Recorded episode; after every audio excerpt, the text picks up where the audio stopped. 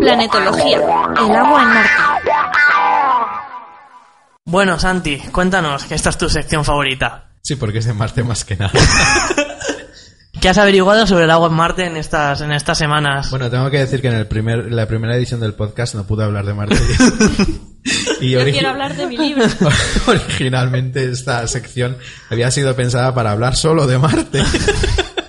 Pero como pasaban cosas tan interesantes con la sonda Rosetta y todas estas cosas de asteroides, Ya pues nos despistamos un poco. Pero este año... eh, bueno, Este año.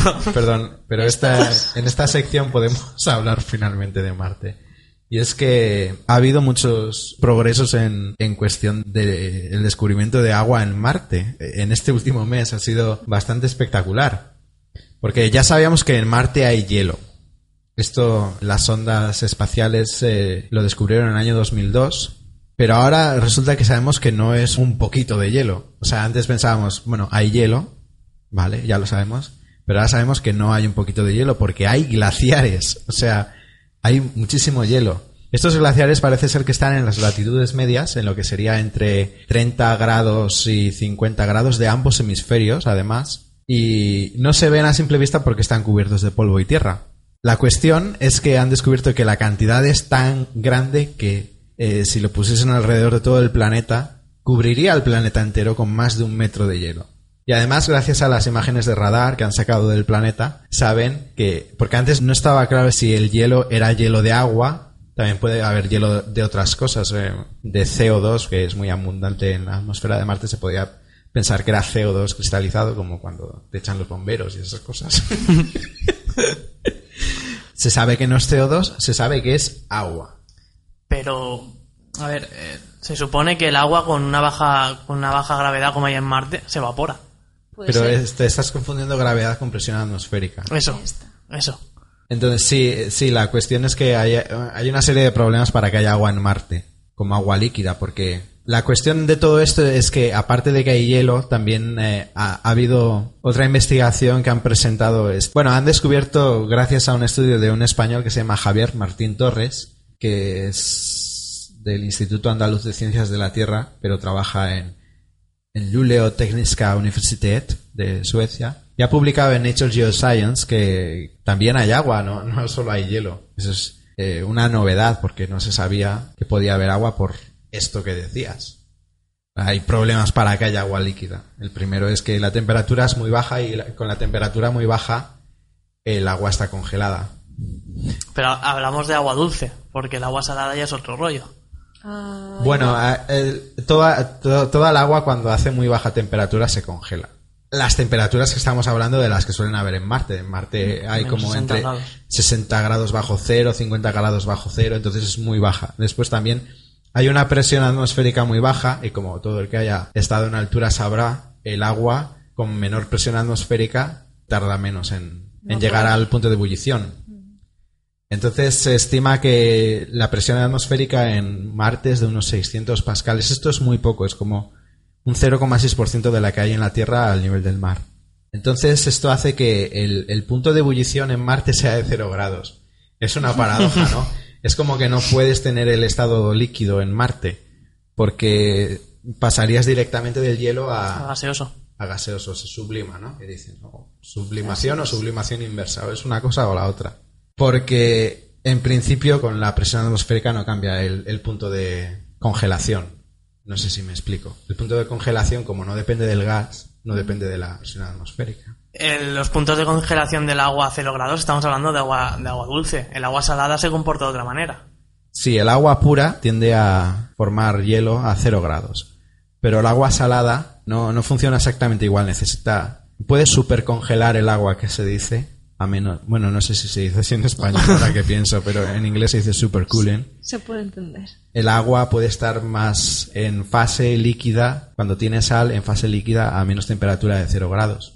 Entonces, este, este señor sí que se ha dado cuenta de que si hubiese sal, podría ser que el agua estuviese en fase, en fase líquida en algún momento en la, la superficie de Marte, ¿no?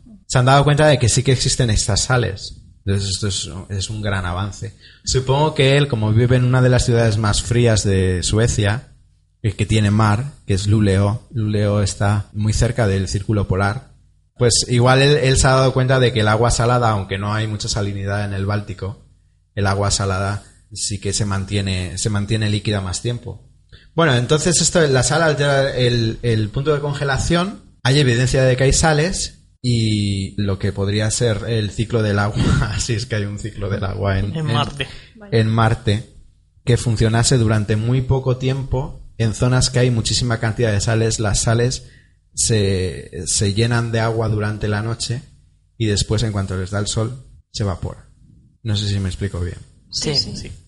Bueno, esto además hay otro tipo de evidencias que tienen más que ver con las ciencias de la Tierra, que en la última conferencia de la Unión Europea de Geociencia, que fue pues hace poco en Viena, Hace dos semanas. y en la que estuvo Iván Portugués. Portugués, Entrevistado, sí. nuestro entrevistado, pues hicieron una, eh, presentaron una serie de estudios en los que mostrar y esto se puede ver online, además está, está en su página web, mostraron evidencias de- del terreno de la presencia de deltas, de deltas como los que hay en los mares normales aquí en la Tierra. Pero en Marte. Pero en Marte, sí, pero en Marte. Se supone que el hemisferio norte de Marte, antiguamente, por la altitud y por, y por el tipo de mm, formas del terreno que se ven, estaba cubierto por un océano, como un 20% de, de la superficie de Marte. Entonces allí se han dedicado a buscar formas del terreno similares a las que hay en, en los deltas de la Tierra, Sí, ¿no? sí. Y las han encontrado. La misma... Geomorfología. Estructura. Sí, no, me, me ref- morfológica. me refiero del mismo tamaño, de la misma magnitud, de eh, una geomorfología similar. Y se supone que este tipo de cosas solo se producen bajo el nivel del mar, o sea que habría un mar, un mar, pero esto puede ser, puede haber sido hace 5 millones, 5 millones de años o 10 millones de años o hace mucho tiempo ya. Esto ya pasó. por alguna, por alguna razón esto ya pasó. Y después también una, una de las presentaciones más interesantes de esta conferencia tenía que ver con que en cráteres más recientes hay rills, esto que son como, como canales, como los que se producen en la Tierra, y barrancos. Entonces, si, si, si te fijas mucho en las imágenes eh, que nos envían las sondas espaciales, se puede ver que hay el mismo tipo de, de- formas del terreno que se dan en, en algunas montañas eh, cuando atraviesan los sedimentos el agua. Entonces esto también da la impresión de que puede ser que más recientemente, porque esto igual tiene como máximo un millón de años estos eh, cráteres, ha habido agua líquida o sigue habiendo agua líquida, no se sabe si... Bueno, según el estudio del señor Martín Torres, sigue habiendo agua líquida. Y sigue funcionando hoy en día. Y bueno, esto es todo lo que tengo por esta edición de Marte. No está mal para empezar. De planetología, sí. es que Deja la puerta abierta a mucha. Bueno, a continuar una investigación importante sobre este hallazgo del agua. Así, aquí la, la cuestión es la cuestión es que hay que ir allí. Una agencia de viajes a Marte no estaría mal. Bueno, ya estaban intentando los de Mars One ¿no? y no les ha salido el, el gran hermano marciano ese. No les ha salido jugada bien.